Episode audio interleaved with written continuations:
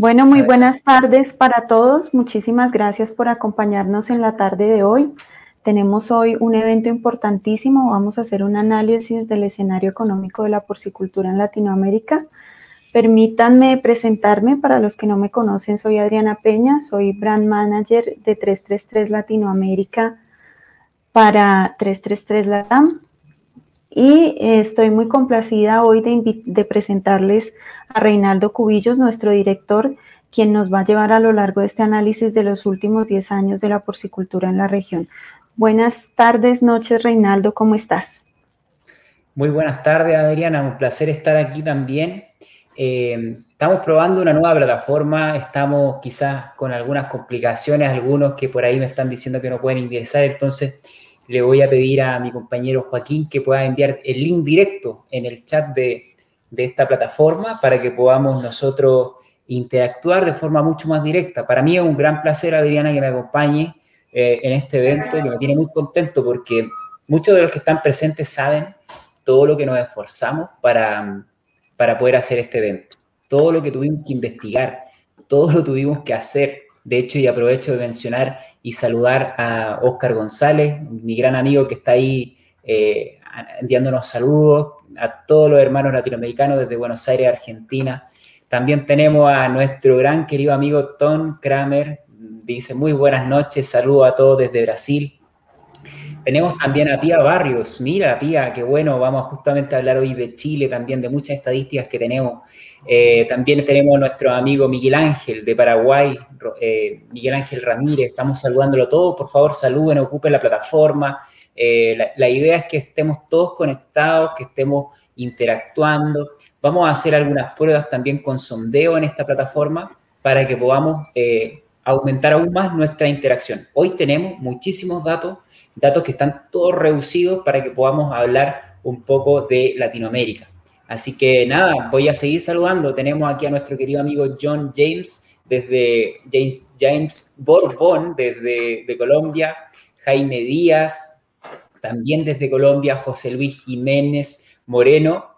Eh, aquí, bueno, José Luis, si te dice que no te permite ingresar, van a compartir directamente el, el link en el, en el, en el chat. Bien, lo van a compartir posteriormente el que va directamente a, em, al de YouTube. Así que, por favor, también si es, pues, sería bueno, Adriana, que tú puedas enviar el correo electrónico a todos los que están participando eh, por vía correo, tal cual como acordamos recién. ¿Ok? Claro que sí. Eh, también, mientras tanto, vamos a seguir saludando. Tenemos a Elvis Mucho Piña desde Perú. También tenemos a Víctor Bazán desde Guaral, Lima, Perú. Tenemos también a nuestro querido Carlos Enrique Rendón, el del eje cafetero de Colombia, un gran productor de cerdos colombianos. Por favor, yo les pido, mientras están ya conectados, si ven, si escuchan bien, si lo observan bien la presentación, por favor, díganos si están o no viendo y escuchándonos perfectamente en condiciones. Es un evento masivo, tenemos más de 500 personas hoy en día conectadas en diferentes plataformas, este es un evento múltiple plataformas. También tenemos al señor Julio Chávez, también un gran saludo, importante eh, profesional de, Latinoamérica. También tenemos a Iván Velázquez, Velasco, perdón, desde México. También tenemos a Juan Nava. Eh, también tenemos a, desde Guatemala, que bien, Marco de la Rosa. Tenemos a, Pablo Tamayo. Mira qué gusto verte, Pablo, por aquí. Eh, Norvey Ruiz, Eric Morales, nuestro querido amigo Eric, un gran líder de producción en Centroamérica. Lo tuvimos el año pasado en el 333 Experience y esperamos tenerlo este año. Gracias, eh, Carlos, Carlos Enrique, por decir que está todo funcionando en perfectas condiciones. Estamos siempre innovando este tres, estamos siempre trayendo nuevas plataformas y hoy estamos probando y a la vez estamos entregando un hito muy importante para Latinoamérica que es la investigación. Muchas veces teníamos, sacamos noticias de solo Argentina, noticias de solo Colombia. Hoy reunimos todo en un solo bloque, región latinoamericana, para que sepamos un poco qué sucedió en, la década anterior. Y eso también es muy importante. También estamos saludando a Álvaro Ruiz, que nos está enviando ahí un saludo. Eh, también tenemos a Felipe Valdés desde Chile. Muchas gracias a todos los que están eh, conectándose. Ya saben, por favor, Eh, si tienen algún problema, si hay alguna cosa, estamos muy atentos a poder responder. Ya se les envió un correo para que se vayan directamente a lo que es la parte de eh, YouTube de la, del, evento. Paulina García desde México. México tiene cosas muy importantes que vamos a discutir hoy en una presentación de datos donde vamos a hablar del pasado y también del futuro, hacia dónde va Latinoamérica, gracias al primer trabajo de investigación que ha realizado 333 para poder estandarizar hacia dónde va la producción, las exportaciones y también las importaciones. Eh, John me dice que se ve perfectamente, también nuestro Miguel, Miguel Ángel Ramírez también, desde Chile también me dicen que está todo perfecto, muy bien. De todas formas, si ocurre cualquier cosa con algún compañero, pueden compartir el link directamente para irse al evento. Y bien, Adriana, hoy es un día muy importante, ¿cierto? Porque además queremos interactuar. Así que le voy a pedir que por detrás a mi compañero Joaquín Álvarez, el rey y director de toda la parte de, digital de 333, eh, pueda poder emitir ya las primeras preguntas que queremos hacer a la audiencia, porque quiero que respondan y posteriormente en esta presentación sepan la respuesta. Así que vamos a avanzar con la primera, si es posible, y aparezca que es principalmente y eso las voy a hacer, ¿ok? Porque les va a aparecer eh, urgentemente una pregunta y si no les aparece pueden responderla en el chat. ¿Cuál fue el país que más creció durante la última década en producción de carne de cerdo? ¿Cuál creen ustedes? Colombia, Perú, Brasil, Argentina. ¿Cuál creen ustedes?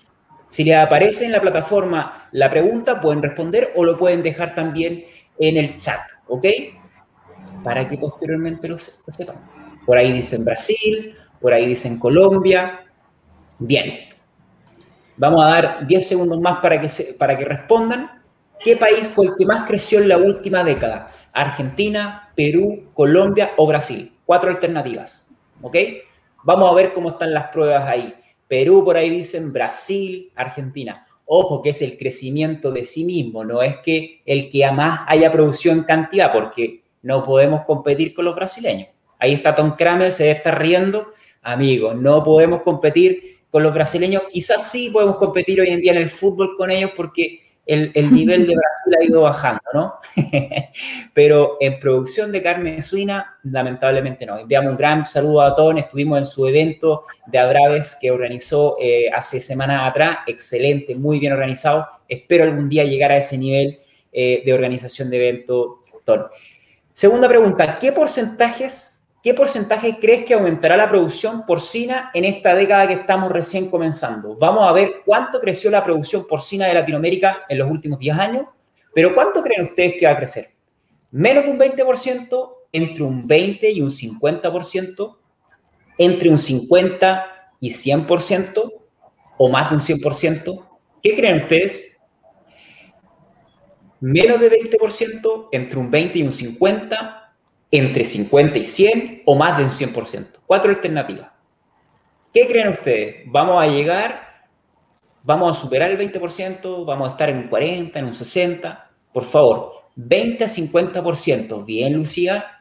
Menos del 20%, Juan Nava. Bueno, Saludos desde Guatemala, Ángel, a todos los que están participando. Genial que vayan participando, es clave, es clave eventos interactivos hoy en día en este mundo que lamentablemente puede, no, no, podemos estar físicamente reunidos y compartiendo conocimiento. Entre un 50 y un 100%, me gusta esa, esa, esa actitud y ese optimismo, nos encantaría. Juan dice entre un 20 y un 50, bien. Luego, la tercera pregunta es, ¿a qué se debe el crecimiento tan marcado que han tenido las importaciones en la región? Sí, hay países que lamentablemente han tenido un aumento de las importaciones, ¿ok? Pero se deben por múltiples factores, algunos que son positivos.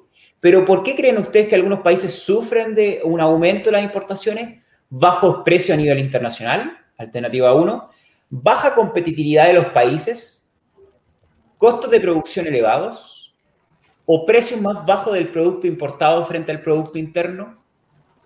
¿Cuál creen ustedes? Vamos a saberlo posteriormente en la presentación que les vamos a presentar. Y la última. ¿cuál es el país que ha mostrado un mayor crecimiento en toneladas exportadas? De sí mismo, es decir, un crecimiento de, de sí mismo, no comparado nuevamente con Brasil. O sea, vuelvo a repetir, Brasil que juegue su propio yogo y que cada país juegue su propio yogo cuando hablamos de crecimiento de toneladas exportadas, ¿cierto? Es muy importante que también sepamos cuál país creen ustedes que es, Chile, Brasil, México o Argentina. Vamos a saber posteriormente cuál va a ser el país. Y la última pregunta, ya para dejar de hacer preguntas y de hacerlos ustedes participar en un día, ya que hay que hablar ya directamente de lo que venimos, a hablar de números. ¿Cuál es el inventario aproximado de hembras en Latinoamérica? ¿Cuántas hembras, cerdas, reproductoras, matrices existen en Latinoamérica? ¿2,5 millones? ¿3,5 millones? ¿4,5 millones?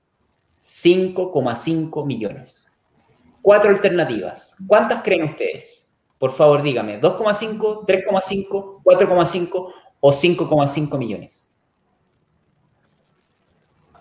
Voy a escuchar aquí, vamos a ver cómo va el chat. Hay una cantidad de respuestas, no sé si la pueden ver todos, pero es increíble la cantidad. Me encantaría poder mostrarla a todas, a todos que hayan participado. Aquí no es competir, además, pero sí es muy importante que lo sepan. José Luis Jiménez dice 5,5 millones, Adolfo Cascalada dice 4,5, 4,5, 4 millones, 4,5, 5,5, 4,5, 4,5, Miguel Ángel 5,5, Felipe Valdés 5,5.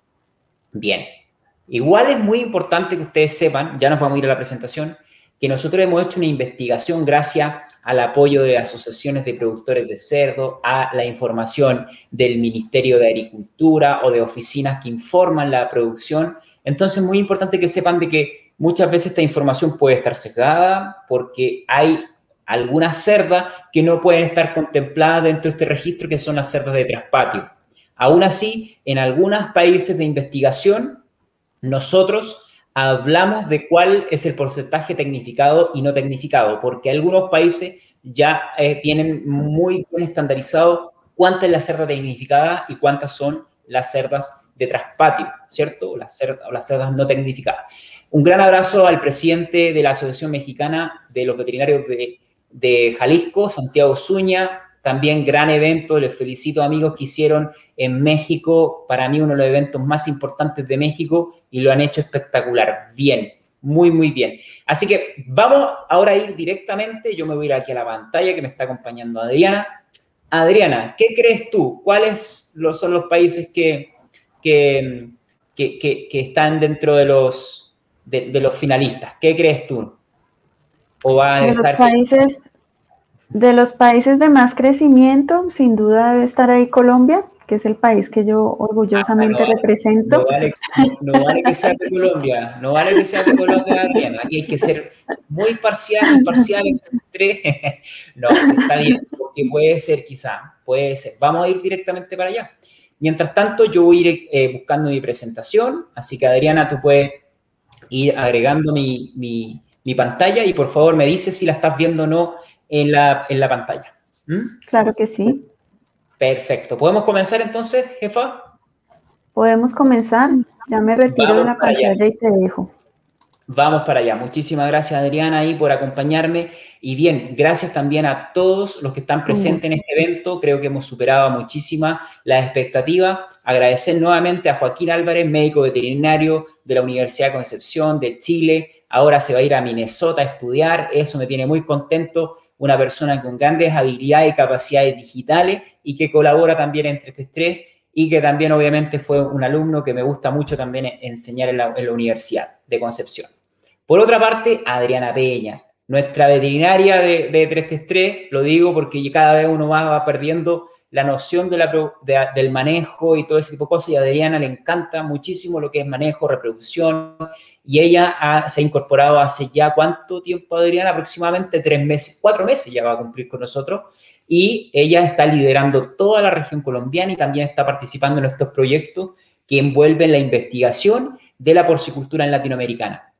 Sí, amigo, estamos como bonito celebrando un evento donde ya estamos viendo las ventajas de poder, de que existe una comunidad profesional de, profesionales que investiguen, que no solamente vayamos a descubrir lo mejor del micoplasma, del circuvirus, que eso lo hacen muy bien los profesionales de las universidades, pero creo que nosotros tenemos una misión entre estos tres que es el desarrollo de la porcicultura y que los mejores profesionales que tengan habilidades de comunicación, que tengan habilidades para compartir información, le ofrezcamos a ustedes información verídica, neutral y que también nos, apoye para poder desarrollar la porcicultura, porque cuando una región eh, tiene información de primera mano, eh, fidedigna y que transparente, es mucho mejor para su desarrollo porque así va marcando objetivos. Es lo mismo que aprendemos en sistema de, en la producción porcina cuando hablamos de productividad de los números, la gestión de los datos, ¿cierto? No podemos mejorar algo que no sabemos que existe. Entonces, lo mismo sucede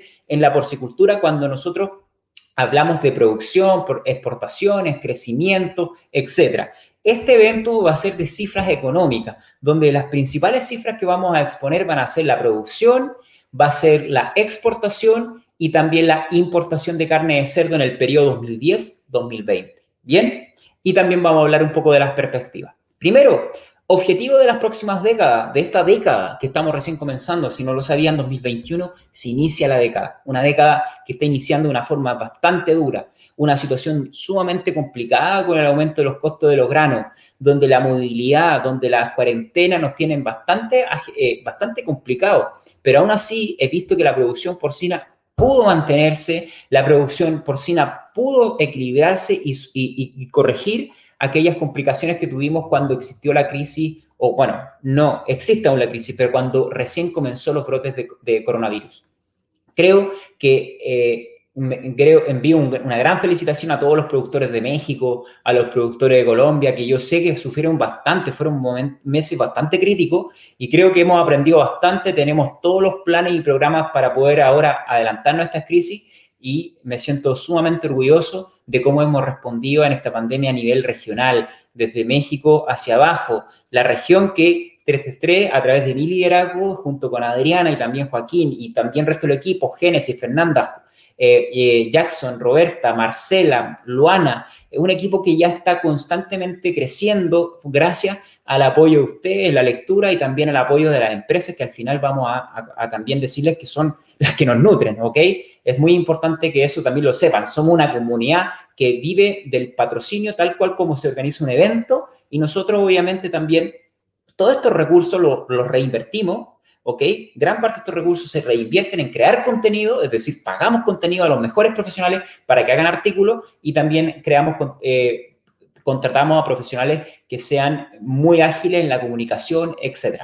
Lo objetivo de esta década también es cuidar nuestros animales, constantemente estamos hablando del bienestar animal, cuidar nuestro planeta, cuidar a quienes nos rodean. Ha sido fundamental, son las principales estándares o trabajos de la sostenibilidad o sustentabilidad que muchos países están trabajando muy bien. Y también lo más importante que es digitalizar nuestra actividad. Son los mandatos, son los propósitos que 333 tiene encima de la mesa.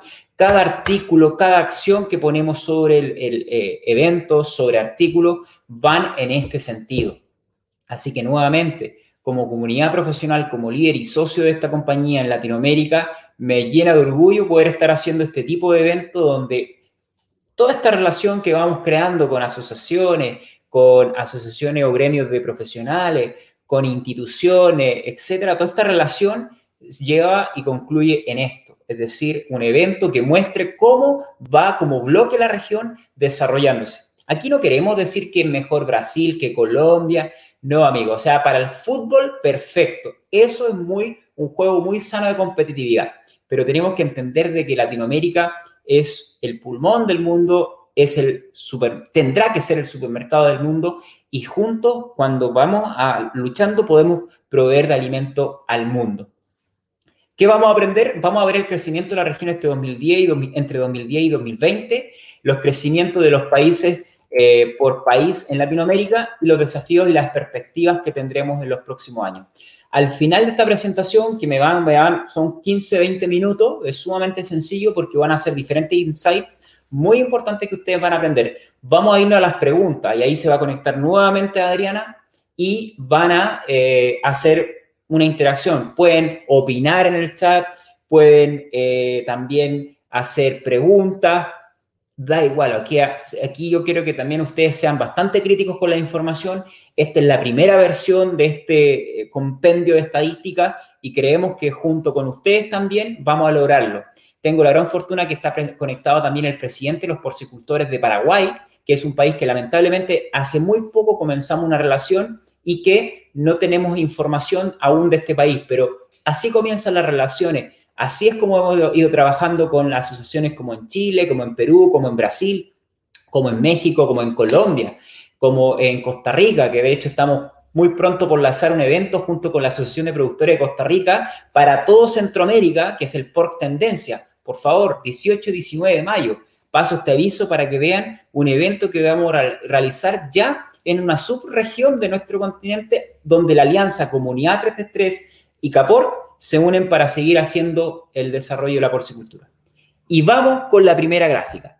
A continuación, yo les quiero presentar cómo ha sido la producción de carne de cerdo en Latinoamérica entre el 2010 y el 2020. Si se dan cuenta, comenzamos el año 2010 con 5,5 millones de toneladas, ¿ok? Y terminamos el, el 2020 con 8 millones de toneladas. Puedo decir hoy en día, o podemos decir, eh, que, estas cifras corresponden a más del 95% del inventario de la región, que comprenden aproximadamente nueve países, Brasil, México, Chile, Argentina, Perú, Ecuador, Colombia, Panamá y Costa Rica. Sé que faltan algunos países, sé que vamos a lograr ser muy, muy eh, precisos en las cifras, pero sí estas cifras corresponden al por lo menos el 95% del inventario y también es muy importante decirles de que estas cifras son los crecimientos del, respecto al mes anterior. Es decir, que el 2011 la porcicultura creció, o la producción de carne de cerdo, ¿vale? Creció un 7%, pero aquí bajó 2012. ¿Se acuerdan lo que sucedió en 2012? Yo estaba recién comenzando mi estudio de posgrado en España, me acuerdo, y, y, me, y, tengo marcado ese año, porque fue un año como el de hoy, crítico, eh, granos muy caros. En esa época estaba saliendo la luz el, bioetanol y que Estados Unidos estaba produciendo biodiesel. No sé si recuerdan o si me pueden ahí confirmar o no, si, porque estas son hipótesis. yo no soy dueño de la verdad, pero sí eh, son hipótesis que yo lanzo y que yo quiero que ustedes que conocen también bastante de mercado y que muchos también de ustedes conocen eh, las cifras de mucho más antes, mencionen, ¿se acuerdan del 2012 lo, lo, crítico que fue el costo de producción en muchos países de Latinoamérica? Pues miren, en la producción fue el único año que bajó casi un 1%, si se dan cuenta, el año 2012. Posteriormente, el 2013 también fue un año complicado de costos altos y aquí esto nos muestra de que estas, estos, estos, estos ciclos de costos de producción debido a los insumos caros de materias primas eh, viene, viene sucediendo debido a... Eh, debido a que no se quedan por dos, cuatro cinco meses, se quedan por bastante tiempo. Y, creo, y creemos que estos costos de producción altos van a mantenerse este 2021 y van a ser el gran desafío de los países. El año pasado tuvimos el desafío del COVID. El año antepasado tuvimos el desafío de la situación con la diarrea epidémica. De hecho, ustedes se acuerdan también cuando ocurrió la diarrea epidémica porcina en Estados Unidos y México, o cuando ocurrió eh, toda esta crisis de, que le pasó a Estados Unidos donde perdió un 10% de la producción, un 10% de la producción. Latinoamérica produce 8 millones de toneladas el 2020. ¿Saben cuántos millones de toneladas produce Estados Unidos? Casi 11. Es decir, que hoy no logramos ni el 80% de lo que produce Estados Unidos. Imagínense todo lo que nos queda. ¿Se dan cuenta, no? Como Latinoamérica, donde eh, es, un, es una región muy, muy, muy grande y que nos queda todavía mucho por delante. Lo importante es cómo crecemos, ¿ya? Y eso son cosas también que vamos a hablar posteriormente. ¿Cómo crecemos? ¿Queremos que muy pocos crezcan o queremos que, que gran cantidad y que en forma atomizada crezcamos? Todos tenemos una hipótesis y yo posteriormente voy a decir las mías. Pero dense cuenta que el 2014 fue la diarrea epidémica porcina, ¿ok? Y miren lo que sucedió en el 2015. ¡Pum! Aumento de la, producción, 6%. En fin, terminamos el 2020 y podemos decir que la porcicultura del 2020 tuvo un aumento del 4%, ¿ok? Aproximadamente. Entre el 2010 y el 2020, la porcicultura en Latinoamérica creció un 44%. Un 44%. Registro. Primera insights de esta presentación. La porcicultura, y por favor, periodista, no, por favor, periodista, ahí anoten para que mañana salga la nota de prensa. 44% de aumento de la producción en entre el año 2010 y el año 2020. ¿Cuánto va a ser del 2020 al 2030? Gran pregunta. Respecto al 2019 y el 2020, ¿ok? La porcicultura creció un 4%. Esto también es muy importante decirlo porque el 2020 fue un año complicado, fue un año de crisis, fue un año donde se tuvo que sacrificar más cerdo en algunos meses y fue un año sumamente inestable, ¿cierto? Algunos meses sumamente críticos para algunos países, pero podemos decir que crecimos un 4%, un 4,4%. ¿Ok? Ahora nos vamos a la exportación, que aquí ya se reduce la cantidad de exportadores en la región, aunque hay países que exportan poco, pero que están comenzando a exportar. ¿Ok? Y la exportación ahora sí hablamos de región entre el 2010 y el 2020. Comenzamos el 2010 con 696 mil toneladas y hoy ya vamos en 1,6 toneladas. Si se dan cuenta, las exportaciones después de, en, la, en la época cuando estaba ocurriendo el aumento de la, de, los costos de producción en el 2012 y posteriormente tuvimos una baja en las exportaciones, principalmente porque ocurrieron casos con Rusia y, Estado, y Brasil, ¿ok? Rusia y Brasil terminaron las relaciones en unos años y fue un gran golpe para la porcicultura brasileña. Tom Kramer, tú conoces mucho más que yo, eres un líder muy importante en Brasil y seguramente tú puedes entender también por qué como bloque, porque gran parte de las exportaciones la hace Brasil, ya van a ver cuánto, ¿ok? Porque después vamos a hacer un desglose de las exportaciones por, eh, por, por país. Y el 2020 tuvimos un crecimiento de un 39%. Miren, entre el 2010 y el 2020, nuevo insights, nuevo dato, entre el 2010 y el 2020 tuvimos un crecimiento del 133%. Eso es una cifra increíble. Una cifra que nos llena de orgullo porque hemos duplicado la exportación. ¿Ok? Duplicado. ¿Cuánto van a aumentar las exportaciones en el 2020? ¿Cuánto creen ustedes que va a ser el porcentaje de esta nueva década? Una nueva cifra.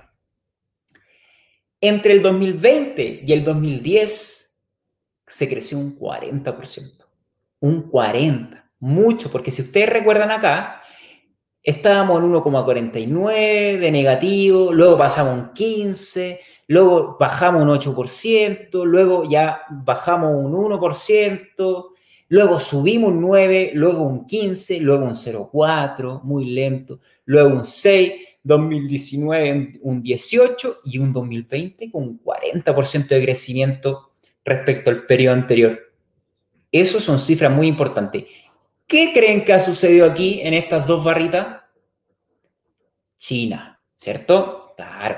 Brasil comenzó a exportar a China, Chile comenzó a exportar a China desde el año 2016 aproximadamente y empezó a aumentar sus cuotas y eh, cuando, cuando Brasil también comenzó a vender, cuando eh, eh, México, ya lo que le pasó a México, México es bastante particular porque tiene cifras que son increíbles y que hoy en día les voy a comentar una primicia. Crecimiento por periodo. Entre el 2010 y el 2020, Latinoamérica creció un 133%, ¿cierto? Y un 40% respecto al 2019 y el 2020. ¿Y qué sucedió con la, importación? La gran problemática de algunos países, la carne importada. Miren este gráfico. Comenzamos con un incremento constante y el 2020 bajó. Mm, bajó. ¿Qué habrá sucedido? Múltiples cosas. El gran, el gran exportador de carne de cerdo hacia Latinoamérica, ¿quién es? Estados Unidos. El 2020 para Estados Unidos fue crítico, complicado. ¿Ok? Fue sumamente complicado, pero a la vez también aumentaron mucho las exportaciones a, China desde Estados Unidos. Por tanto, gran parte de la carne que podía vender, ¿vale? Que podía vender, la vendía a China principalmente. O, o a países como Japón, que también recuperó bastante su cuota de mercado, y si ya nos vamos al mundo, eh, Estados Unidos eh, recuperó mucho cuota de mercado y destinó más su carne hacia, eh, hacia Asia, pero Estados Unidos se viene recuperando. ¿Qué tenemos que hacer? Mejorar nuestros costos de producción, a pesar de que en este momento estamos críticos, pero sigo insistiendo, Latinoamérica aún tiene mucho por aumentar en eficiencia hay muchas granjas que están por debajo de los 23 lechones destetados por cerdo al año. Ese es un indicador que es complicado. O sea, aún podemos aumentar más nuestra productividad de lechones destetados por cerdo al año. Afortunadamente están cada vez llegando más compañías genéticas con gran postventa para poder mejorar estos indicadores porque sin un buen postventa en las empresas genéticas no podemos obviamente maximizar el potencial y obviamente acompañado de buenos nutricionistas y también de buenos profesionales y obviamente que también de digitalizar la industria a través de un software. De forma sencilla, entonces, las importaciones en Latinoamérica aumentaron eh, entre el 2010 y el 2020 un 125%. Eso habla de que, lamentablemente, como no somos tan eficientes, no pudimos eh, solventar también el consumo. ¿Ya? Porque también el consumo ha aumentado significativamente.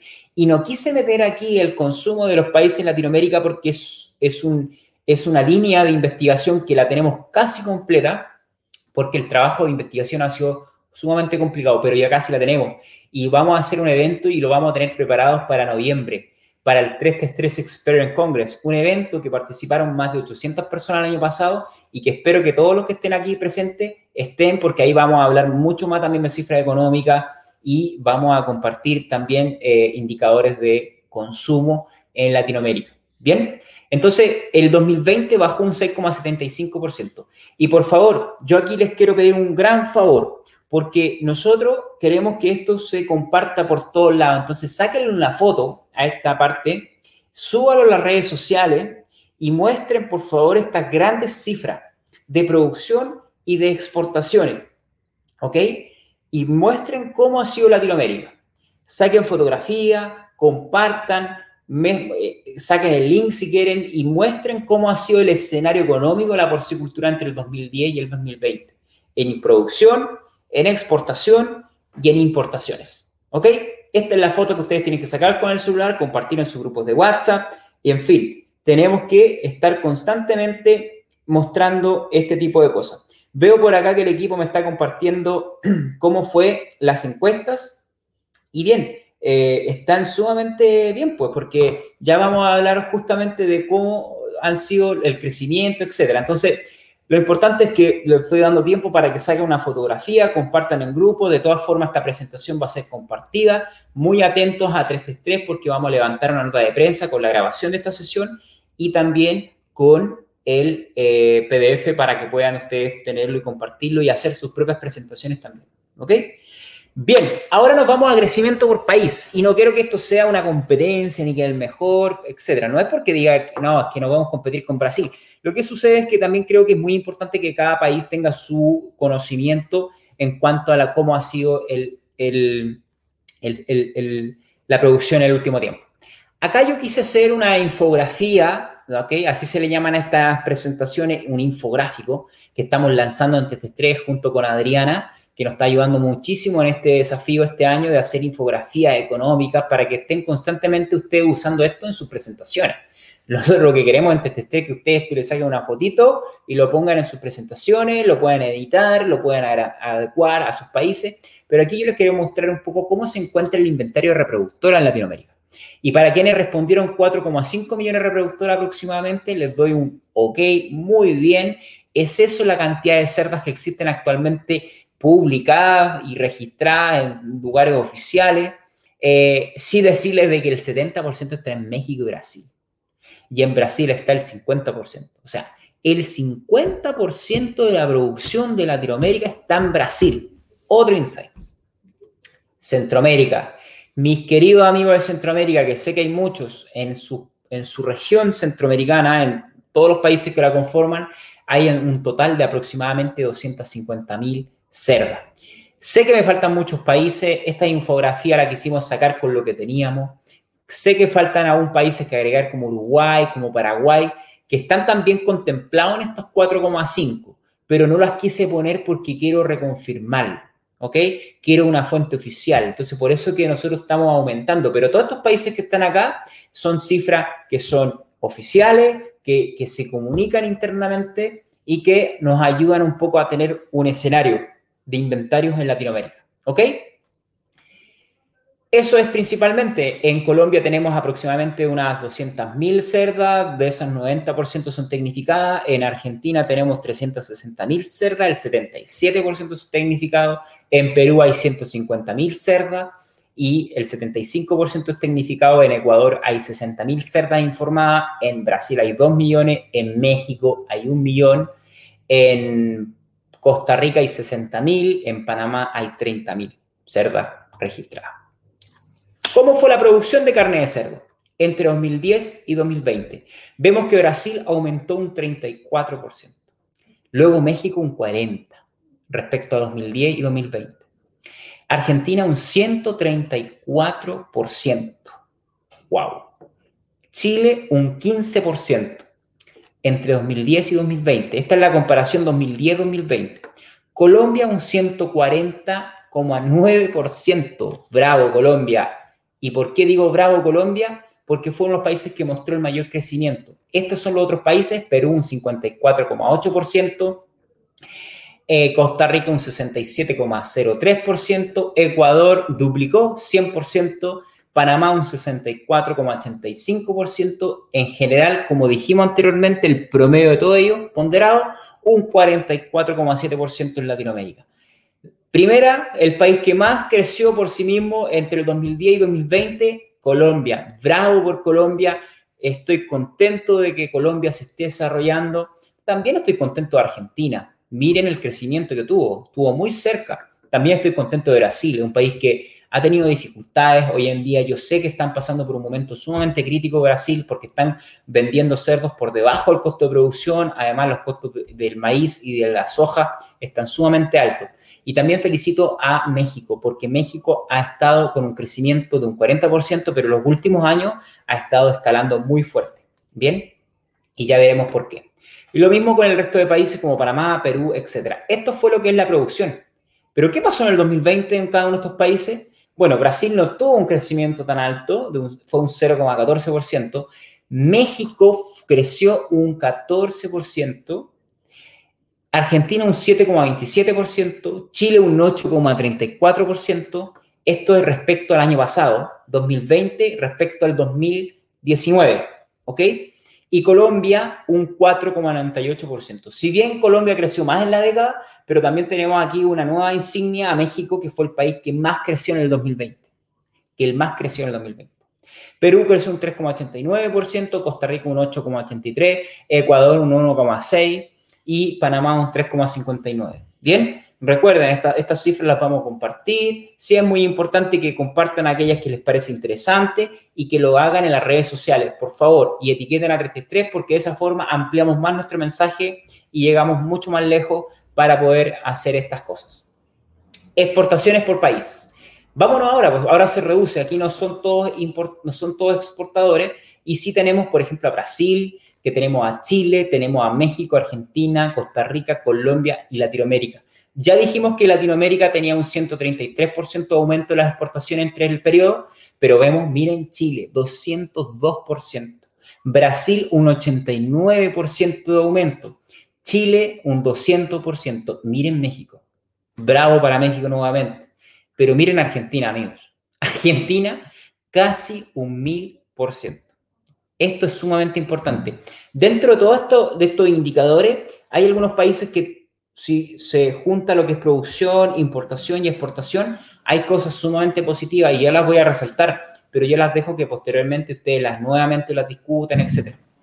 Colombia en exportación también tuvimos un aumento significativo. Aún así, dentro de todo lo que es el conglomerado, no es tan importante sus exportaciones, pero creemos que para el 2030 Colombia va a estar como México o como Chile o como Argentina. Estoy segurísimo de eso porque están trabajando muy fuerte en autoabastecerse de maíz, están trabajando muy fuerte en estandarizar sus buenas prácticas en granja y también lo más importante que están haciendo que el, eh, de forma atomizada se vaya creciendo.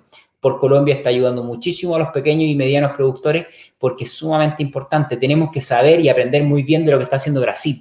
Brasil está creciendo, miren, 89%, pero está creciendo de una forma muy sostenible, con integración, con cooperativa, donde hay un, allá cuando uno va a un evento en Brasil se da cuenta de lo fuerte que es un sector, lo importante que es un sector, la cantidad de productores que tiene, que, tiene este sector. Entonces, creo que tenemos que fijarnos muy bien en este compañero Brasil. México también está haciendo integración a través de empresas muy importantes como Quequén y que creo que es muy importante avanzar de esta forma. Por otra parte, también tenemos eh, a Norson, también a, través del modelo de integración, y creo que países que ya van creciendo como Argentina, países como Colombia, por favor, pongan ojo a eso, pongan ojo a los modelos de integración, traten de mirarlos, vean cómo se hace y siempre cuenten con nosotros para obtener información. Nosotros podemos conectarles con profesionales de México o de Brasil que sepan de esto para que les puedan enseñar e implementar y desarrollar estos proyectos. Modelos de integración y cooperativismo son el futuro, amigos.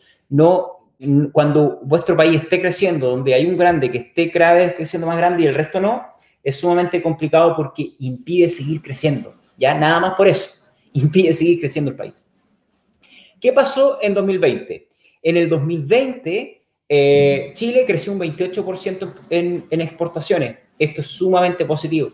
¿Por qué? Porque eh, Chile es un país que ya venía exportando mucho, era, es el segundo país después de Brasil. Si se dan cuenta aquí abajo en las cantidades de toneladas, Brasil por primera vez superó el millón de toneladas el año pasado, 39%. Eh, de aumento de la producción respecto al, del aumento de las exportaciones respecto al 2019. Luego tenemos también a eh, Chile. Chile aumentó un 28,68% muy bien para los chilenos porque es un mercado sumamente maduro, es un mercado que cuesta un montón crecer y que aumentar las exportaciones es un gran hito. México también, 50% México, ojo, ¿eh? Pero miren Argentina, un 61%. ¿Por qué? Porque están aumentando significativamente las exportaciones a China, prácticamente por eso. Este efecto China, amigos, o sea, netamente. Puede ser que también México esté aumentando sus exportaciones a otros países como Japón, muy bien, lo está haciendo México, está diversificando sus exportaciones. Costa Rica lamentablemente tuvo una, una reducción el año pasado, Colombia aumentó un 318%, pero de sí mismo, ¿ok? ¿Por qué? Porque son, fueron solo 100 toneladas, ¿bien? No es una gran cantidad, pero así se comienza, así se comienza. Si no, miren las cifras de, de Argentina, 25 mil toneladas hace 10 años y hoy en día ya valen 61 mil. ¿Y qué pasa? Ya vamos finalizando con la importación. México aumentó un 119% las importaciones respecto al 2010. Chile un 755%. Antes importábamos un 12.000 toneladas, ahora superamos las 100.000 toneladas. La carne viene principalmente de Estados Unidos y de Brasil. Brasil es un abastecedor muy importante de carne para Chile y se debe principalmente porque Chile ha aumentado mucho las exportaciones, ya lo vieron en la última década, pero lamentablemente su producción no ha aumentado tanto. Si se dieron cuenta, no creció más de un 8%. Entonces, ¿qué es lo que sucede?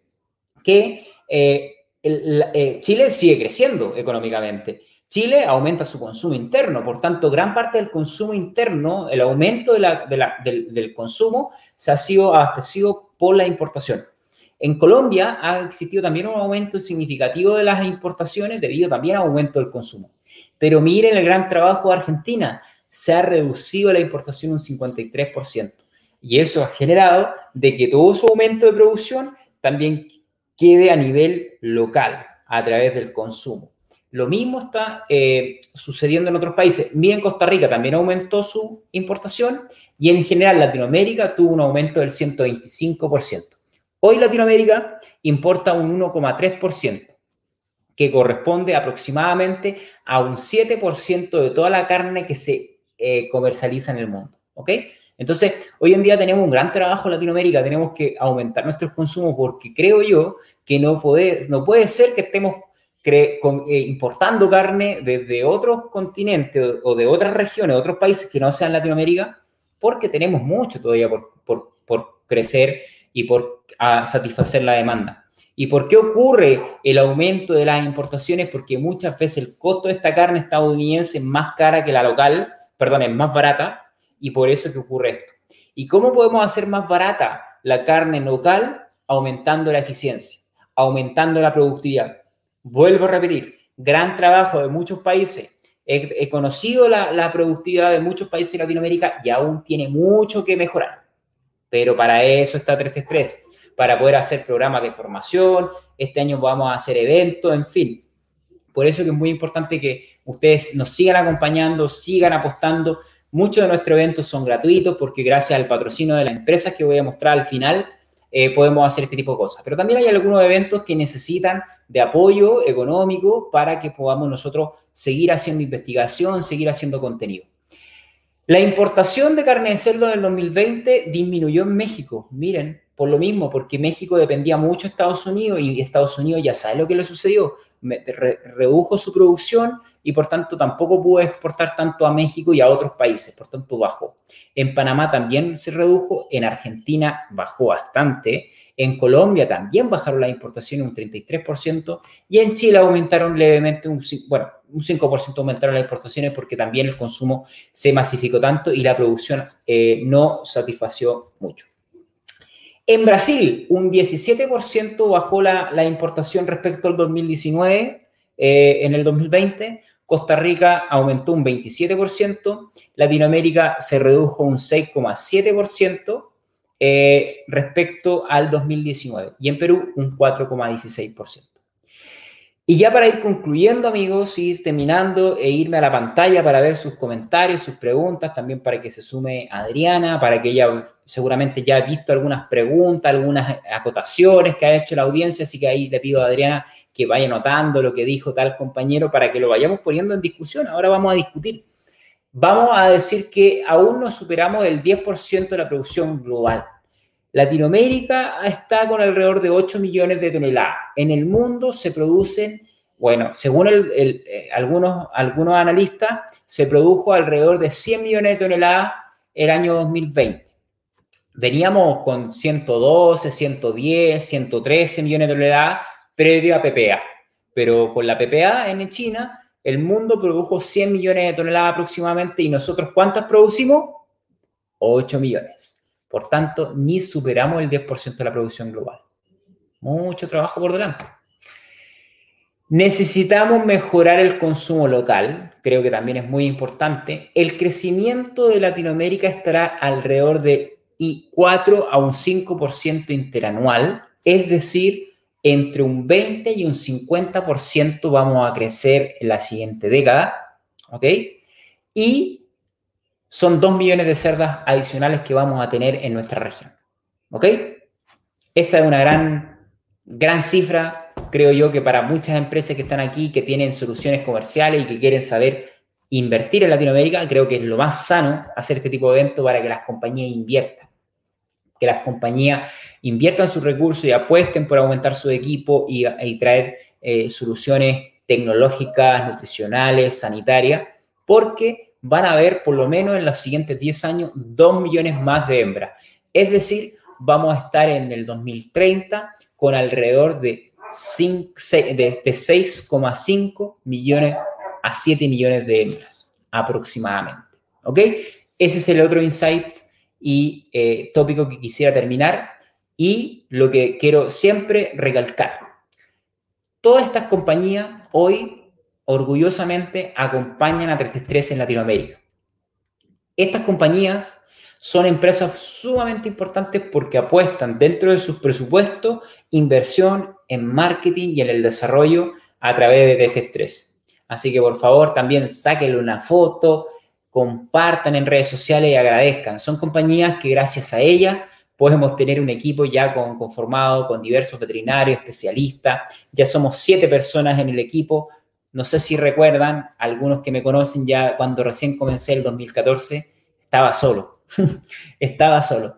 Hoy, ya el 2021, ya han pasado seis, siete años, somos siete personas, estamos muy contentos y queremos seguir creciendo junto con ustedes porque creemos que tenemos que seguir haciendo cosas. 2000, en este año tenemos el 333 Experience Congress, que en un futuro va a ser presencial, sin duda.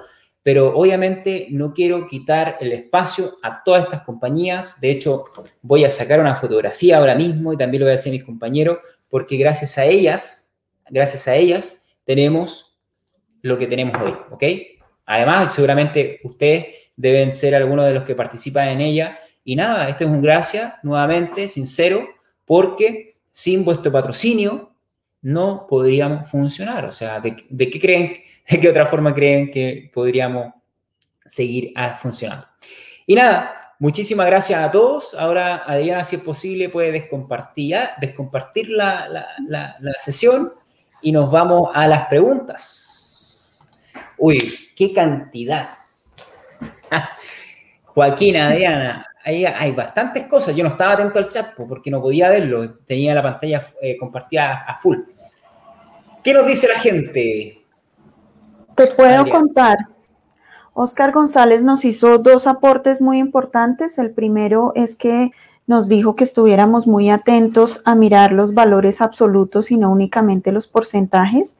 Y me voy a referir aquí al caso de Colombia. Cuando uno mira las exportaciones de Colombia de un año a otro, pues ve un crecimiento gigante, un poco absurdo, pero realmente es que es algo así como que pasamos de exportar uno o dos containers a exportar cuatro, es algo así, no estoy refiriéndome a la cifra exacta.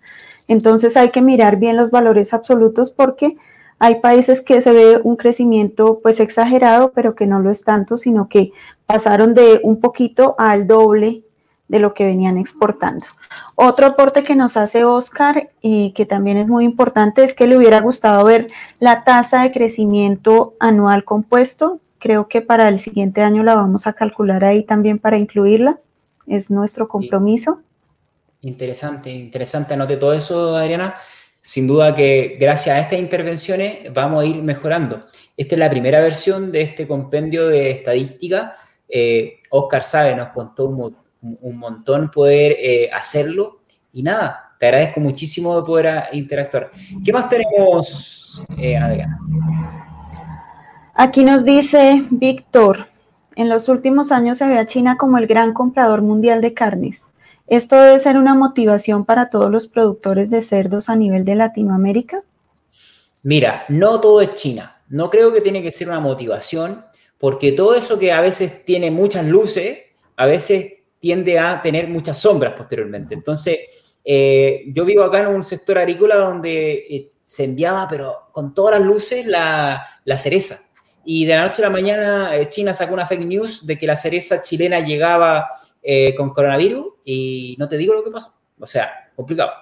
Entonces, no todo es China. Yo creo que hay regiones, como dije al inicio, que es Latinoamérica y el sudeste asiático, que son sumamente interesantes. Yo invito a todas las empresas, a todos los gremios a investigar a Filipinas, Vietnam, eh, Laos, eh, un montón de, de, países. Me encantaría hablar todos esos idiomas para estar allí acompañando el desarrollo del sudeste asiático, pero sí, o sea, en el sudeste asiático hay muchas oportunidades. Vietnam, ¿sabes cuántas hembras tiene Vietnam? O tenía. Lo que pasa es que en sudeste asiático ocurrió algo lamentable, porque hablamos de la peste porcina africana, ¿cierto? Pues que pasa en China, pero es que no está en China, está en 13 países de Asia. Y eh, en Vietnam hay 5 millones, habían 5 millones de hembras. 5 en Vietnam. O sea, más hembras que en toda Latinoamérica. Entonces, Imagínense la cantidad de carne que necesitan esos países en este momento, porque es sumamente difícil. El país que está aprovechando bastante la, exportación y además geopolíticamente es Tailandia. Tailandia fue un país que, si bien tuvo algunos brotes de peste porcina africana, se protegió, muy bien y está exportando dientes, está exportando carne, está exportando animales vivos a todos los países alrededor del sudeste asiático Pero bueno, esa es harina de otro costal. Yo les voy a invitar a que vengan al 333 Experience Congress porque ahí vamos a hablar un poco de estos países que están bastante escondidos y que de forma estratégica algunos países ya están yéndose a, Filipinas, Vietnam, Laos, eh, Taiwán, bueno, en fin, hay bastantes cosas. Así que, mira, hay bastantes preguntas, Adriana, así que siga con, el tema. ¿Mm? Juan Nava nos pregunta, ¿cuáles son los principales retos para la porcicultura latinoamericana en 2021? Mira, el 2021 el gran reto es costos de producción. Eh, harina de soya, soja, maíz, costos de producción altos. Por ahí también algunos hablan de los aminoácidos, están ahí alguna escasez. Mira, creo que tenemos que apostar en cosas bien, bien así simple y prácticas reunámonos con nuestro equipo y veamos cuáles son los nacidos vivos, la, productividad de la naranja, metámonos en lo que es la eficiencia, la estandarización de procesos y aumentemos eficiencia. Tan simple como eso. ¿Ok? Aquí hay productores, veo por ejemplo que está don Hernando Blandón, está Carlos Enrique de Rendón, tenemos otros productores también de México. Ellos saben más que yo de cómo hacer eficiente una naranja. Entonces, no sé si es posible que ustedes puedan aquí aportar, porque creo que es el gran desafío que tenemos. Hay muchos países y granjas que aún están por debajo de los 21 nacidos eh, destetados por hembra al año. Así que ahí les dejo a mis queridos amigos colombianos productores si es que nos pueden ayudar con su gran sabiduría y aportación.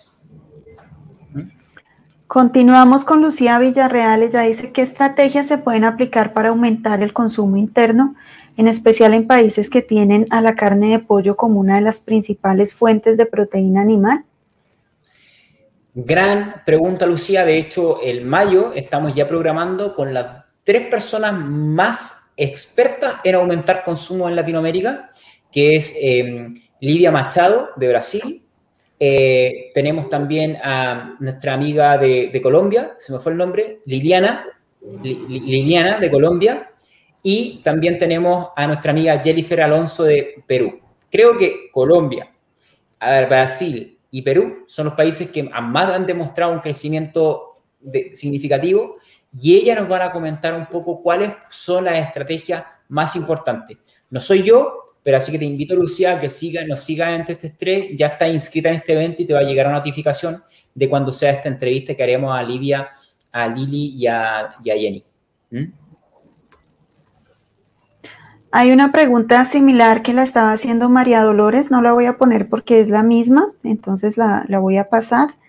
Y Cristian Castro nos pregunta, ¿en qué países consideras que viene el crecimiento de los 2 millones de hembras? Mira, eh, hay dos países que están creciendo y que, a través de sus modelos de crecimiento lo, están haciendo fácilmente, ¿ok? Que es México y Brasil, porque ellos ya lo tienen clarísimo. El crecimiento va a través de la vía del modelo de integración, eh, donde el gran, la gran empresa compra los animales, dueña de las hembras y va creando parceros, como se dice en Brasil, o integrados eh, para que les produzcan los animales o les creen los lechones. ¿ok? Y se les pagan primas por cada uno de, de lechón destetado o por cada cerdo terminado. Estos países van a, por lo menos, aumentar eh, entre todos, entre los dos, un millón de hembras. Y el otro millón se va a partir en países como Argentina, que está creciendo a un ritmo sumamente importante, ¿ok? También vamos a tener a países como Colombia, que también van a ir creciendo, pero ojo, que aún falta mucho por crecer. Latinoamérica fácilmente de acuerdo a qué modelo de crecimiento va a elegir, va a tener esa velocidad de crecimiento. Pero les vuelvo a repetir, miren dónde están los grandes y qué están haciendo los grandes. ¿Ok? Grandes players, eh, grandes jugadores de, carne, de producción de carne de cerdo, Brasil y México. Modelo de integración. ¿Mm?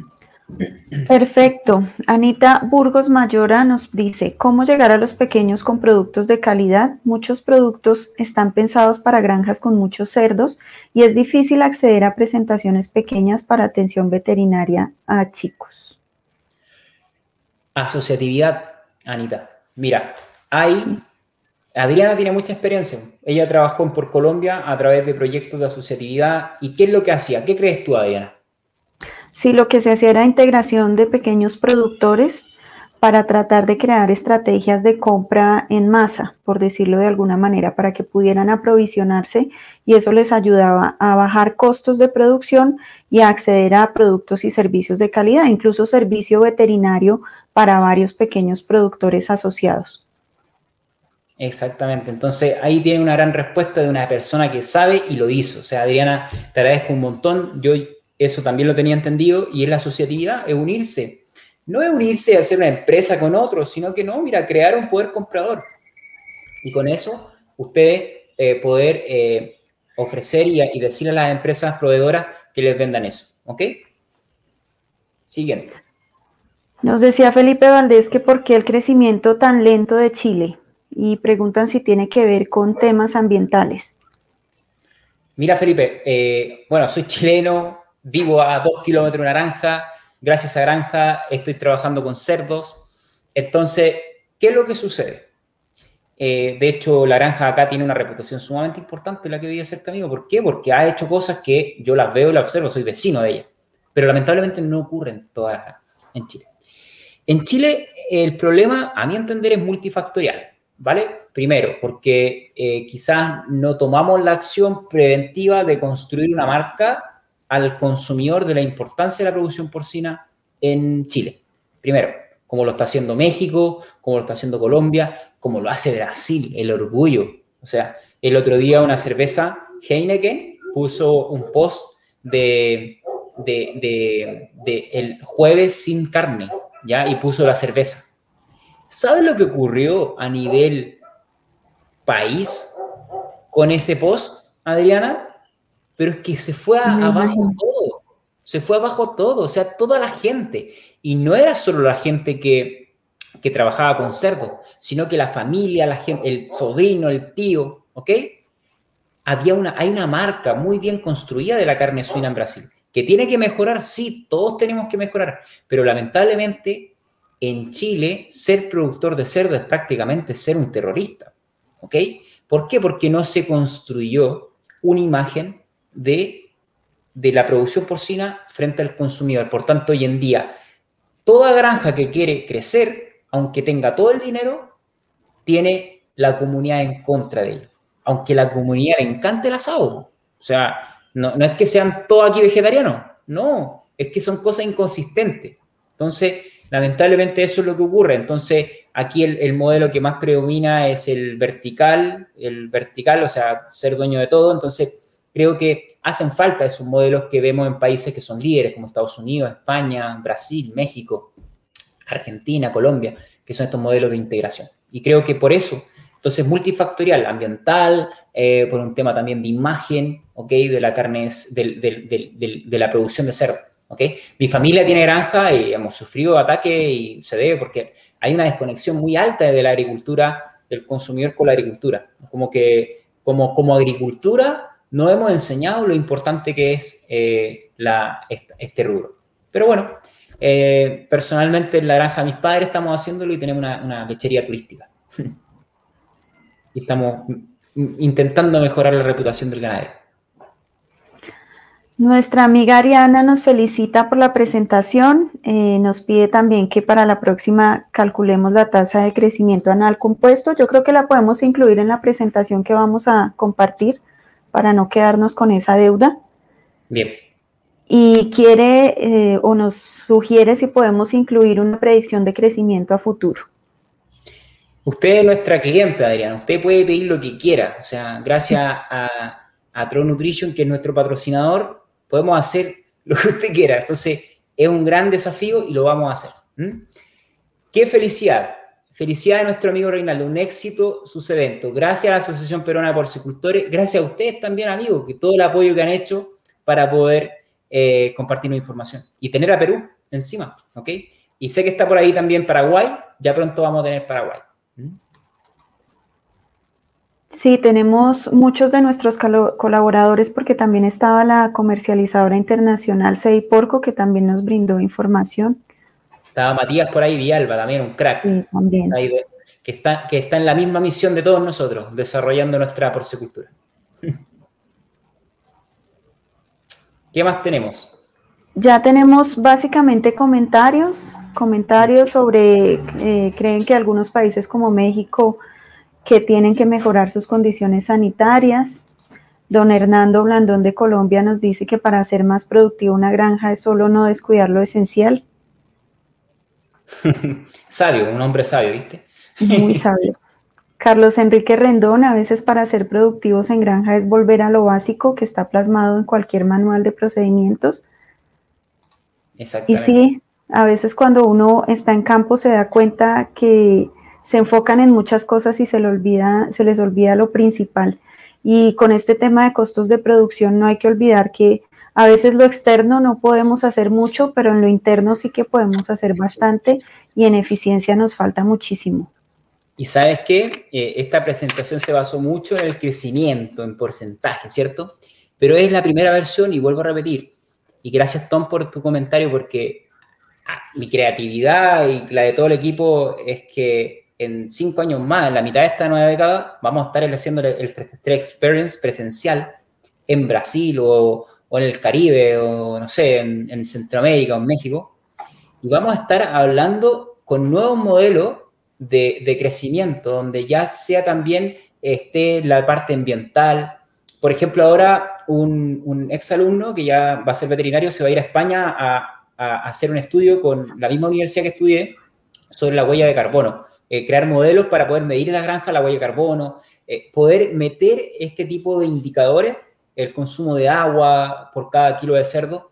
Y, la misión de 3 obviamente, estamos, por ejemplo, ahora trabajando en un proyecto sumamente robusto para cambiar nuestra plataforma y no hablar solamente de cantidad y volúmenes, sino que también hablar de otros aspectos sumamente importantes que tú mencionas, que es la parte económica y la parte ambiental. Así que para allá vamos y todo esto se va a hacer gracias al apoyo de muchos de los patrocinadores que están junto con nosotros.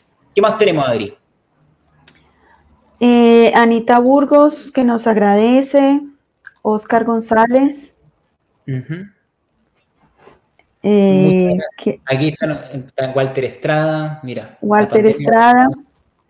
Tenemos muchos comentarios de todos nuestros participantes, de hecho están casi todos los que se unieron desde el principio, siguen acompañándonos y quieren, están pidiendo una sesión exclusiva sobre asociatividad. La vamos a hacer, vamos a hacer, yo creo que tú Adriana eh, llegaste a nuestro equipo para aportar mucho en lo que es parte de contenido y, vamos a hacer este tipo de cosas. Y sabes bastante un poco de asociatividad, entonces podemos crear una mesa redonda, un taller, eh, me encantaría hacer eventos presenciales en este sentido, hacer los eventos que veníamos haciendo en TT3, que alcanzamos a hacer uno en Costa Rica. No sé si estarán por aquí los disruptores de, Costa, de, Centroamérica que estuvieron en Costa Rica, pero hacer ese tipo de eventos, o sea, centrarnos, irnos a descansar, irnos a estudiar y hacer eventos que sean disruptores y que luego podamos, podamos tomar acción y hacerlo. Ya va a pasar esta pandemia. Gracias. Eh, eh, don Hernando Blandón, ahí nos están enviando un saludo, excelente tema y presentación. Muy pronto nos encantaría, y le hago la invitación aquí pública para que, no, para que me diga que sí, don Hernando, que nos encantaría hacer una entrevista también para que nos cuente un poco la historia de la porcicultura en Colombia. Así que, ahí, ahí nos dice, si quiere después internamente nos, nos dice el sí o el no. Eh, ¿Qué más tenemos? Saludos y excelente ponencia. Gracias a todos. Eso, dejen los comentarios. Queremos seguir sabiendo de dónde están ubicados. Eh, Walter Estrada por ahí dejó algún comentario sobre China. No es la estrategia. No, no, pensemos solo en China. Ya les dije, sudeste asiático, investiguémoslo. Eh, hay estudios de mercados públicos de cómo es la producción en, Asia, en Filipinas, etc. Así que bien, eh, Manuel Ángel Oliver, ¿cómo ven el tema de alza del grano? ¿Por cuánto tiempo proyectan que esté esta alza? Mira, Ángela, lo que vimos en, la, en, años anteriores es que esto se queda por más de un año. O sea, comenzamos ya el segundo semestre y vamos a tener por lo menos este año y ojalá que el próximo año se recupere. ¿Ok? Ojalá. Yo creo que sí, pero es una hipótesis. Eh, aquí don Hernando ya dijo que sí, con mucho gusto, así que se, se nos viene un live con un gran productor de porcicultura en Colombia. Excelente webinar ahí, la Ángela, chilena, nos está enviando las felicitaciones, compañera de universidad. Eh, cultivando agronegocios, interesante, desde Argentina, Marianela de Emilio. Marianela, espero que te haya gustado este tipo de, de evento. Julián Abdul, fue un evento de una hora y diez minutos. Bien, me gustan los eventos de una hora, ¿para qué más, cierto? Eh, excelente trabajo de 333. Eh, gracias a usted, amigo. O sea, tuvimos 200 personas en este evento hoy. Sé que no es un evento para todos. Y 200 personas que, estén acá es para nosotros una cifra sumamente importante. Pero no estamos preocupados tampoco la cantidad, sino que la calidad del material entregado. Jorge dice, excelente iniciativa. Localmente tenemos cada vez más demanda de procedimientos de reducción de impacto ambiental, más ya de la mitigación. Saludos desde Paraguay. Jorge, un gran abrazo. Pronto vamos a tener ya información de Paraguay, estoy seguro. Y nada, Adriana, usted me va a ayudar a sacar esa proyección porque eres más matemática que yo. Yo soy bueno para ver estos números así y ir hacia adelante, ¿ok? Así que en equipo vamos a, sacar esas predicciones que nos piden nuestros compañeros. Y nada, todos aquellos que están acá presentes y que se inscribieron previamente van a recibir la grabación, van a recibir el PDF en los próximos 5 a 7 días. Aquí, así que no es necesario que nos escriban, no es necesario que nos digan cuándo va a estar, porque va a llegarles, ¿ok? Les va a llegar. ¿Ok?